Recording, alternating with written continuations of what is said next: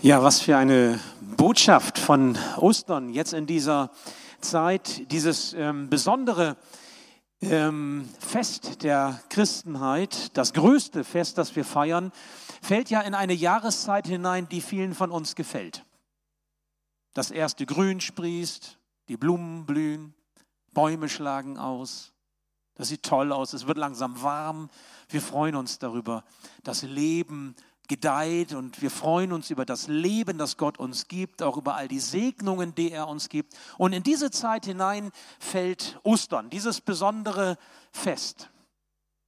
Nun, das ist nicht ohne Grund so. Also Ostern hat was mit Freude zu tun. Die Osterfreude ist ja etwas, was zu diesem Fest dazugehört. So dieses Halleluja, was man singt, das ist so ein, so ein, ich sag mal, ein freudiges Halleluja. Wenn du fröhlich Halleluja singst, klingt das, klingt das viel besser, als wenn du so traurig Halleluja sagst. Aber was ist eigentlich das, was uns Freude macht an diesem Fest? Jesus hat einmal gesagt, Johannes 15, ich habe euch alles gesagt, was ich vom Vater gehört habe.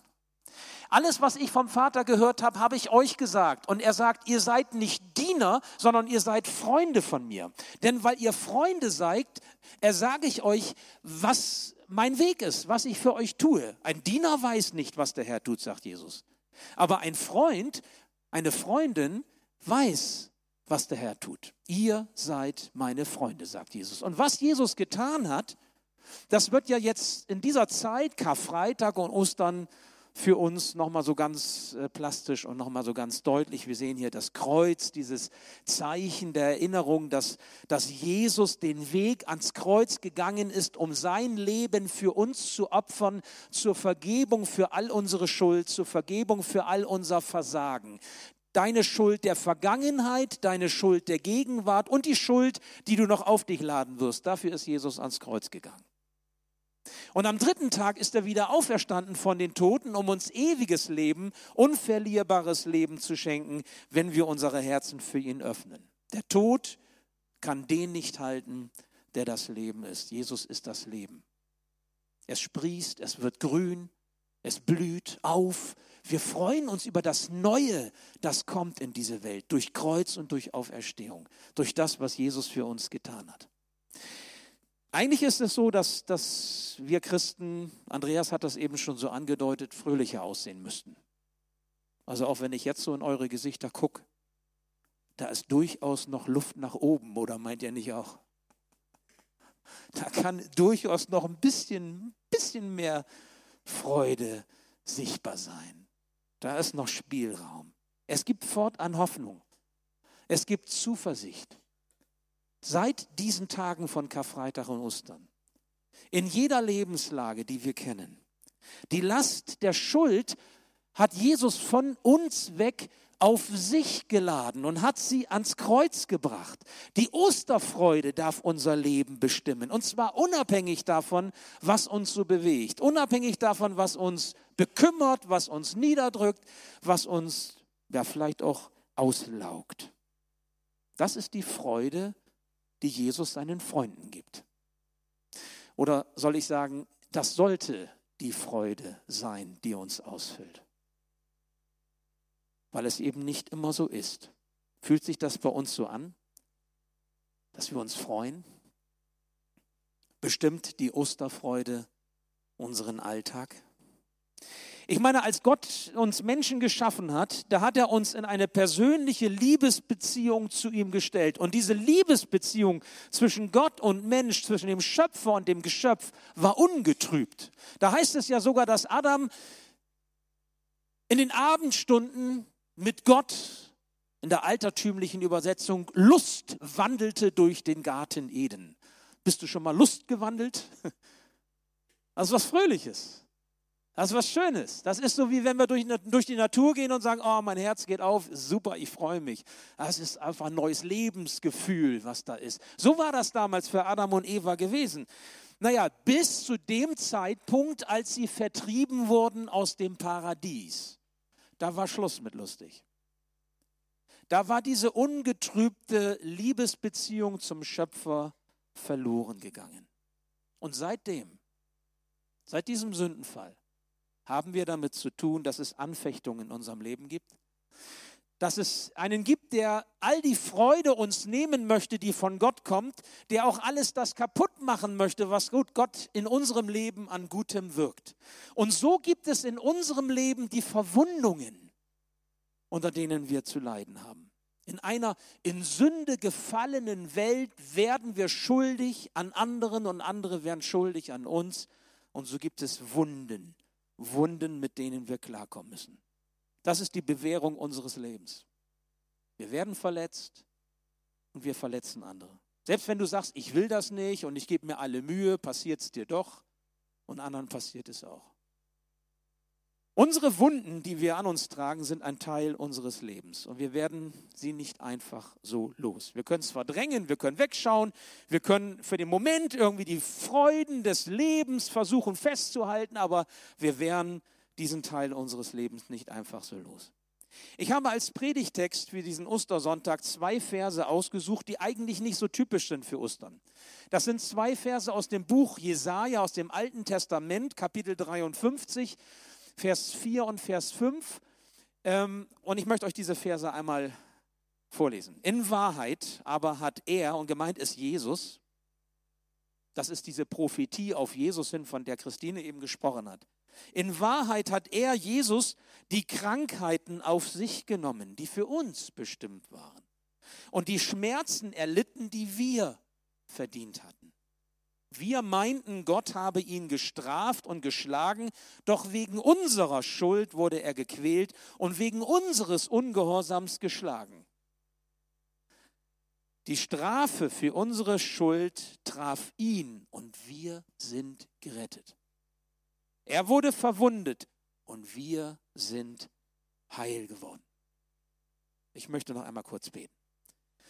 Ja, lieber Herr, lass uns heute Morgen verstehen, was du für uns getan hast. Durch Kreuz und Auferstehung. Lass uns verstehen, was diese Osterbotschaft mit uns, auch mit den Wunden und Narben unseres Lebens zu tun hat. Lass uns ergreifen können, was deine Wunden für uns bedeuten. Und mach du uns heil. Wir brauchen dich. Amen. Ja, diese beiden Verse, wie gesagt, ganz untypisch für Ostern, reden ja zunächst einmal von dem, was wir gar nicht so gerne haben wollen. Krankheiten, Leid, Qualen, Schläge, Strafe, Schmerz, Schuld, all das, was wir am liebsten verdrängen würden aus unserem Leben. Aber dieser Text redet auch von Rettung. Und dieser Text sagt auch, dass wir heil werden sollen. Und das, liebe Geschwister, hat ganz viel mit Ostern zu tun. Denn es geht, wenn wir über Ostern nachdenken, um die Wunden, die heil werden sollen. Und das ist das Thema für diesen Gottesdienst. Der erste Punkt zunächst, unsere Wunden und die Sehnsucht bleibt. Ich wünsche dir, dass du so etwas wie Sehnsucht in deinem Herzen verspürst und dass du so lange an dieser Sehnsucht in deinem Herzen festhältst, bis du Heilung erfährst. Ich wünsche dir, dass diese Sehnsucht dich vorantreibt, ja vorantreibt nicht irgendwo hin, sondern in die Arme Jesu, die er ausbreitet, dass er seine Hände auf dich legen kann. Wunden verursachen Narben. Ist das so? Wer Wunden erfährt, die Handwerker unter uns erleben das immer wieder, wenn der Hammer mal daneben geht oder irgendwie die Haut eingerissen wird oder was auch immer. Ja, Wunden verursachen Narben. Und jede Narbe, die du an dir herumträgst, an deinem Körper oder auch an deiner Seele, erzählt eine Geschichte. Eine Geschichte von Verwundungen. Eine Geschichte davon, was du erlebt hast. Ich habe euch einmal ein Stück Rinde mitgebracht. Rinde, wie wir sie kennen, von irgendeinem Baum. Und ich sage mal, jede Rinde zeigt ja auch etwas von tiefen Stellen, von Furchen im Leben. Und so wie diese Rinde eines Baumes aussieht, so sehen eigentlich auch wir aus. Da hilft auch kein Make-up oder keine straffende Creme, das ist dann einfach so. Es gibt eben diese ganzen Narben, die wir aus unserem Leben kennen, an dem Körper oder auch an der Seele. Niemand lebt ohne Narben. Niemand lebt, so wie es keine Rinde gibt, ohne Spuren, ohne diese Spuren, die zu unserem Leben dazugehören, die unsere Geschichte erzählen. Das ist der Preis, den wir zahlen, solange wir hier leben. Was sind deine Narben? Was sind die Furchen deines Lebens? Welche, ich sag mal, Vertiefungen sprechen deine Geschichte aus, die du erlebt hast. Am Körper und auch an der Seele. Die hängen ja nun miteinander zusammen.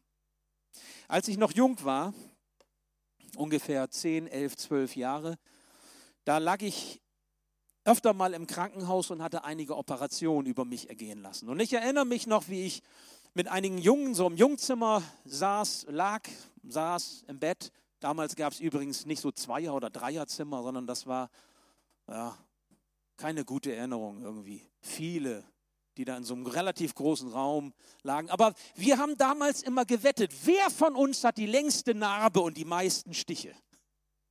Und wer die längste Narbe hatte und die meisten Stiche, der hat gewonnen. Ich war mal vorne, vorne mit dabei. Damals war das so, nach dem, was ich da so erlebt habe an Operationen. Welche Geschichte erzählen deine Narben? Wie viele Stiche hast du?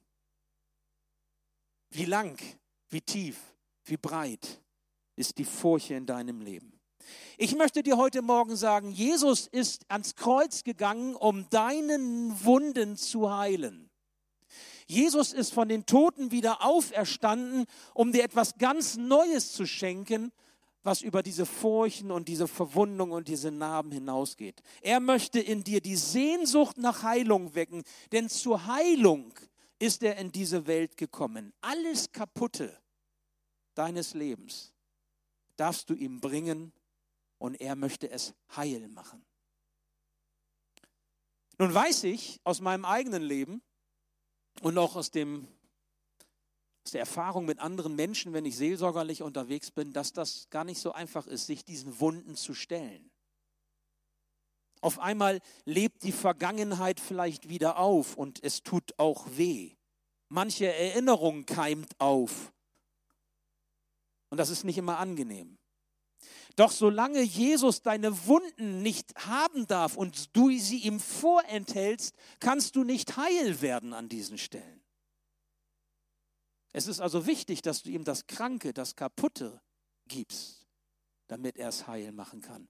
Wenn du denn Sehnsucht danach hast, dass Jesus seine heilenden Hände darauf legt. Gott ist dein Arzt, sagt die Bibel. Gott ist dein Arzt. Er will, dass du heil wirst. Und dazu hat er Jesus in dein Leben gesandt, um dir sein Heil zu schenken. Wisst ihr, als ich so darüber nachdachte, habe ich nochmal so gedacht, ja, wir denken dann eben an diese Rinde des Lebens, wir denken an die, die Wunden vielleicht, die wir am Körper oder an der Seele tragen, manche oberflächlich, andere gehen tiefer und wir wissen sehr wohl, wie schmerzhaft das sein kann und wie schwer das sein kann, damit zu leben. Aber ich glaube, es gibt eine Wunde, die ist noch viel tiefer als alles das, was wir im Leben erfahren, selbst wenn es ganz schreckliche Dinge sind. Es gibt eine Wunde, die ist so etwas wie die eigentliche Wunde unseres Lebens. Sie ist quasi die Wurzel allen Übels. Ich möchte euch sagen, was das ist. Das hängt damit zusammen, wir haben ja eben schon von Adam und Eva gehört, wofür wir geschaffen sind. Wir sind dafür geschaffen, eine Liebesbeziehung zu Gott zu haben. Eine ungetrübte Beziehung zu dem Schöpfergott. Das Problem ist, dass dafür, so wie wir geschaffen sind, es nicht übereinstimmt mit dem, wie wir jetzt leben. Denn wir erleben uns getrennt von Gott. Wir merken, wir spüren, wir wissen, da ist irgendwas dazwischen gekommen, was diese Beziehung zu Gott, zu dem, der uns geschaffen hat, der uns gewollt hat, zerstört. Da ist eine Diskrepanz, eine Trennung. Und diese liebevolle Beziehung leben wir nicht. Gott nennt uns sein Ebenbild, weil er möchte, dass wir in dieser Gemeinschaft leben. Er hat dich ausgerüstet mit kreativen Fähigkeiten, übrigens kreativen Fähigkeiten, die von ihm kommen, die etwas widerspiegeln von ihm, so wie er kreativ ist. Ich meine, so wie ihr jetzt hier sitzt und so verschieden wie ihr seid, äußerst kreativ hat Gott das gemacht. Keiner gleich dem anderen. Ihr habt Begabungen bekommen, ihr seid reich beschenkt, der personale Gott möchte eine persönliche Beziehung zu dir haben. Das Problem ist eben das, was dazwischen gekommen ist. Und es gibt noch ein Indiz dafür, dass er diese ganz enge Gemeinschaft zu dir haben möchte. Er hat dir nämlich die Möglichkeit geschenkt zu lieben. Die Ermöglichung zur Liebe ist ein Kennzeichen dafür, dass du ein Kind Gottes bist, dass du zu ihm gehörst. Ich weiß gar nicht, ob dir das bewusst ist. Das ist nicht selbstverständlich. Du kannst lieben. Das heißt, du kannst in eine Beziehung eintreten, die wachsen und gedeihen und reifen kann. Das gilt im Blick auf Gott und das gilt auch im Blick untereinander. Die Möglichkeit zu lieben ist die Ermöglichung, dass etwas reifen und wachsen kann und dass das Gute in unserem Leben Raum bekommt. Das hat Gott uns geschenkt, weil wir ein Ebenbild Gottes sind. Übrigens, diese Befähigung, diese Ermöglichung, Gott zu lieben, unterscheidet dich von allen anderen Kreaturen dieser Welt. Kein Tier kann das, keine Pflanze kann das, nichts Materielles kann das. Das kann nur das Ebenbild Gottes, das kannst nur du, das kann nur ich, das können nur wir als seine Geschöpfe. Aber diese Liebe fordert immer wieder deine Entscheidung. Wer liebt, der ist herausgefordert, sich zu entscheiden. Du kannst dich entscheiden, verhalte ich mich so oder verhalte ich mich so in einer Beziehung. Tue ich dies oder lasse ich das sein? Jawohl. Das finde ich gut. Sieht das auch so? Viel Spaß euch beiden draußen. Stört aber jetzt nicht so, du darfst ruhig noch bleiben. Okay. Ja, aber diese Entscheidung, diese Entscheidung, wir sind herausgefordert, wenn wir lieben, uns für das eine oder für das andere zu entscheiden. Du kennst das aus deiner Beziehung, aus Freundschaft, aus Ehe, aus Familie, am Arbeitsplatz, natürlich. Und jede dieser Entscheidungen, ob wir so oder so uns entscheiden, das hat Konsequenzen. Nun, welche Konsequenz hat es, dass der Sündenfall uns von Gott getrennt hat, dass die Liebesbeziehung zu Gott nicht mehr ungetrübt ist? Die Bibel sagt es ganz eindeutig.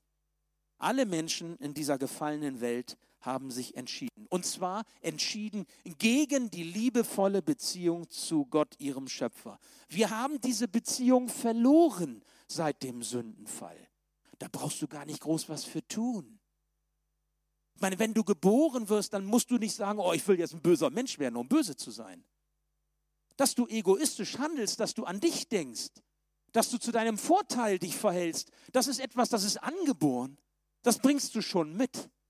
Und manchmal ist es doch wirklich eher so, dass wir uns für das Gute, dass wir richtig ringen müssen, um uns nicht gehen zu lassen, affektiv zu handeln, sondern uns wirklich für das Gute zu entscheiden. Und das ist manchmal echt ein Kampf, oder? Daran siehst du das. Daran siehst du, dass du getrennt bist von Gott. Es ist fatal. Diese Trennung von Gott, diese Entscheidung, dass wir von Natur aus schon ohne ihn leben, hat Konsequenzen. Die Bibel sagt, die Folge ist der Tod. Die Bibel sagt, die Folge ist die Trennung. Die Bibel sagt, jede Art von Sünde kommt letztlich daher, dass unsere Beziehung zu Gott, zu unserem Schöpfer gestört ist. Und weißt du was? Das ist die Urwunde deines Lebens. Nicht so sehr, dass du dich mal hier falsch verhalten hast oder da mal etwas dir nicht gelungen ist oder dass du hier etwas versäumt hast oder, oder da ein falsches Wort gesagt hast. Das kann alles schlimm sein. Aber die Urwunde deines Lebens ist diese Trennung von Gott, die dein ganzes Leben im tiefsten bestimmt. Das ist die eigentliche Ursache für alle Verletzungen, die du aus deinem Leben kennst. Und glaub mir, diese tiefe Wunde kann nicht heilen. Keine Psychologie, keine Seelsorge, keine Therapie kann diese tiefste Wunde heilen. Nichts, nichts und niemand. Und nun bitte ich dich einmal wegzuschauen von uns, von unserer Rinde mit all den Furchen und Verletzungen und einmal hinzuschauen auf Jesus. Auf Jesus, der an das Kreuz gegangen ist, um für uns zu sterben und wieder auferstanden ist von den Toten um uns heil zu machen. Das ist der zweite Punkt. Jesu Wunden, ein Zeichen der Liebe Gottes. Auch Jesus hat Wunden, nicht nur du. Klar, unsere Wunden sind uns bekannt. Sie stehen für unser Leben, ob wir uns ihnen stellen oder nicht, wir wissen darum. Aber auch Jesus hat Wunden gehabt. Welche Wunden sind das? Wir besingen sie in den Liedern, wir machen uns das jetzt bewusst. Karfreitag, Ostern. Klar, da sind auf einmal die Nägel, Male an den Handwurzeln als man, und auch an den Füßen, als man Jesus an das Holz genagelt hat.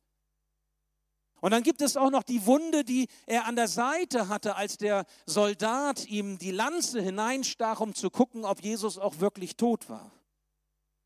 Und wenn man es ganz genau nimmt, dann kann man auch noch sagen, da waren auch noch andere Wunden, wenn wir mal an die denken, wo er die Dornenkrone aufgesetzt bekommen hat und das Blut ihm runterlief. Oder eben auch der zerschlagene Rücken, weil er ausgepeitscht wurde. Das sind Jesu Wunden. Deine Narben erzählen deine Geschichte. Vielleicht bist du stolz und sagst, meine Narbe ist 20 Zentimeter lang, 34 Stiche. Wie ich das als Kind gesagt habe.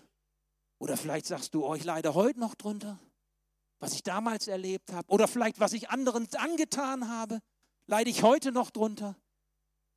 Aber Jesus hat auch Narben. Und die Narben, die Jesus hat, die Wunden, die er an sich trägt, erzählen seine Geschichte. Die Geschichte von Kreuz und Auferstehung. Und weißt du was? Diese Narben, die Jesus damals auf sich genommen hat, sie bleiben. Sie bleiben in Ewigkeit. Sie sind Kennzeichen für das, was Jesus uns bedeutet. Wir sehen jetzt einen kleinen Clip, einen Videoclip, der das noch einmal so zusammenfasst, was wir so bisher gedacht haben. Und dann möchte ich euch noch mal so einen letzten Schritt führen in Richtung dessen, wie wir heil werden können. Schauen wir uns das mal einmal an. Als sich Jesus, der Auferstandene, nach seiner Auferstehung seinen Freunden zeigte, da gab es diesen einen Makel an seinem Auferstehungsleib, seine Wunden, seine Narben. Thomas, der so als Zweifler bezeichnet wird, bekam die Aufforderung, Thomas, wenn du nicht glaubst, dass ich es bin, komm her, leg deine Hände an meine Male, an meine Nägelmale und fühle und sieh und spür, dass ich es bin, der gekreuzigte und auferstandene Herr, Jesus, dein Freund. Und im Buch der Offenbarung wird berichtet, dass Jesus sich auf, das, auf den Thron, auf den ewigen Thron Gottes setzt, wie ein Lamm, das zur Schlachtbank geführt wurde und das eine Narbe hat, einen Makel an seinem herrlichen Auferstehungsleib, nämlich die Narbe, wo die Lanze in seine Seite gefahren ist, damals durch den römischen Soldaten. Wisst ihr, diese Narben sind Makel seines Auferstehungsleibs und zugleich ein Zeichen der Liebe Gottes, ein ewiges Zeichen der Liebe Gottes für unser Leben. Jesus, unser Freund, war bereit, diese Wunden auf sich zu nehmen für uns. Wie ein Lamm, das zur Schlachtbank geführt wurde, war er bereit, diesen Weg zu gehen. Aber wieso bedeuten seine Wunden für uns Heilung? Und das ist der dritte Punkt, geheilte Wunden. Gott macht Heilung möglich. Ich glaube das. Ich glaube, dass Gott Heilung möglich macht. Ich glaube, dass Gott hier auf dieser Erde heilen kann, Wunder tun kann, Krankheiten heilen kann. Und wenn er Krankheiten nicht heilt, dann wird er sie heilen. Vielleicht nicht hier im Leben, aber später. Ich komme da gleich drauf. Die Narben unseres Lebens, das, was wir alles kennen an Furchen und Vertiefungen unserer Seele, unseres Körpers, weisen hin auf Schmerz und Zerbrochensein. Doch wenn du Jesu Erlösung annimmst, für dich ganz persönlich, wenn du glaubst, dass Jesus das für dich getan hat, und du ihm dein Herz öffnest, dann wirst du Anteil haben an seiner Geschichte, an Gottes Geschichte mit seinem Sohn Jesus. Dann wirst du Anteil haben an den Wunden und Narben von Jesus. Und das ist eine Geschichte, die Gott geschrieben hat, voller Vergebung und voller Heilung. Jesus nimmt deine Wunden. Jesus nimmt meine Krankheit, die ich immer noch habe. Jesus nimmt deine und meine Schuld. Jesus nimmt deine Scham auf sich, auf sich, ans Kreuz. Jesus kennt deinen Schmerz. Er kennt deinen Schmerz, den du trägst. Er fühlt mit, weil er selbst wie kein anderer gelitten hat. Jesus kennt deine Scham über die Schuld in deinem Leben. Und du wirst deine Schuld nicht selber los. Aber Jesus nimmt deine Schuld auf sich, trägt sie an seinem eigenen Leib hinauf aufs Kreuz. Und dann wirst du sie los. weil er sie auf sich nimmt. Jesus legt seine heilenden Hände auf die Wunden deines Lebens. Und nicht nur auf die äußeren, auf die, die wir sehen können oder vielleicht sogar auch die etwas tieferen, die verborgenen. Nein, er hat sogar die Kraft, diese Urwunde deines Lebens, die Ursünde deines Misstrauens Gott gegenüber auf sich zu nehmen, damit du befreit leben kannst. Das tut Jesus für dich. Übrigens, Jesus behält noch einmal die Narben, seine Narben in alle Ewigkeit. Du wirst deine Narben loswerden. Ich werde meine Narben los sein. Dann, wenn wir den neuen, den ewigkeitlichen Leib bekommen, ist das alles vorbei. Dann gibt es keine Tränen mehr über die Verwundungen in unserem Leben. Da gibt es keine Krankheiten mehr, die uns zu schaffen machen. Es gibt auch keinen Schmerz mehr, der dich verzweifeln lässt. Kein Leid mehr, das dich niederdrückt. Keine Bedrückung mehr, die das Herz dir schwer macht, ja. Und auch keine Scham mehr, die dich demütigt. Jesus hat das alles auf sich genommen. Aber bis das passiert, bis dieses Heil vollendet ist und unser Leben nicht mehr so zerfurcht aussieht, sondern ewig, rein, schmerzfrei, sündlos, völlig verändert, vollkommen. Bevor das so sein wird, haben wir unseren Weg zu gehen im Glauben an ihn. Und das ist gemeint, das Vertrauen, zu dem du jeden Tag herausgefordert bist. Denk nochmal an die Ermöglichung deiner Liebe. Dass du lieben kannst, ist ein Geschenk Gottes, weil du sein Ebenbild bist. Aber deine Liebe braucht eine Entscheidung. Das ist im Leben auch so. Wenn ich verheiratet bin, dann muss ich mich jeden Tag neu entscheiden für den Partner. Und besonders dann, wenn es mir vielleicht schwerfällt. Oder wenn ich unter mir selber leide. Ich muss mich entscheiden. Ich muss mich entscheiden, Liebe zu üben. Liebe ist nicht einfach nur ein Gefühl. Liebe ist eine Entscheidung. Und das ist im Blick auf Gott nicht anders. Er schenkt alles, was er hat. Er gibt seinen Sohn, er gibt das Beste, was er hat, zu deiner Erlösung. Und du bist herausgefordert, nehme ich das an? Lebe ich in dieser Beziehung zu Jesus Christus, zu meinem Herrn und Erlöser? Ostern, will ich dankbar sein? Will ich mich freuen über das, was Gott durch Jesus in meinem Leben tut?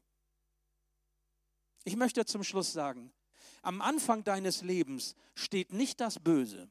Am Anfang deines Lebens steht nicht das Leid, sondern am Anfang deines Lebens steht die Liebe Gottes, der dich gewollt, der dich geschaffen hat und der diese liebevolle Beziehung zu ihm wiederherstellen möchte. Und am Ende deines Lebens steht auch nicht Krankheit und Tod und das Ende, sondern am Ende deines Lebens steht auch seine Liebe, die er an Jesus dir gegeben hat, der gesagt hat, ich möchte, dass du da bist, wo ich bin. Und ich bereite alles vor, damit du den Weg gehen kannst. Und du wirst in ewig bei mir sein. Und es wird gut werden. Es wird vollkommen werden. Es wird super sein. Vertrau mir. Es ist die Klammer der Liebe Gottes über deinem Leben. Der Teufel versucht dir was anderes zu sagen. Der Teufel versucht, sucht sie doch mal, es ist doch alles armselig, es ist doch alle, alle Mühe vergebens. Das kommst sowieso nicht raus aus diesem Dilemma. Doch seit Ostern kommen wir raus, weil der Sieger lebt. Ewig. Jesus, unser Herr. Gott macht deine Heilung möglich. Gott schenkt dir sein Heil. Jetzt schon und in Ewigkeit. Weißt du, und dafür, ganz allein dafür, gibt es Karfreitag und gibt es Ostern.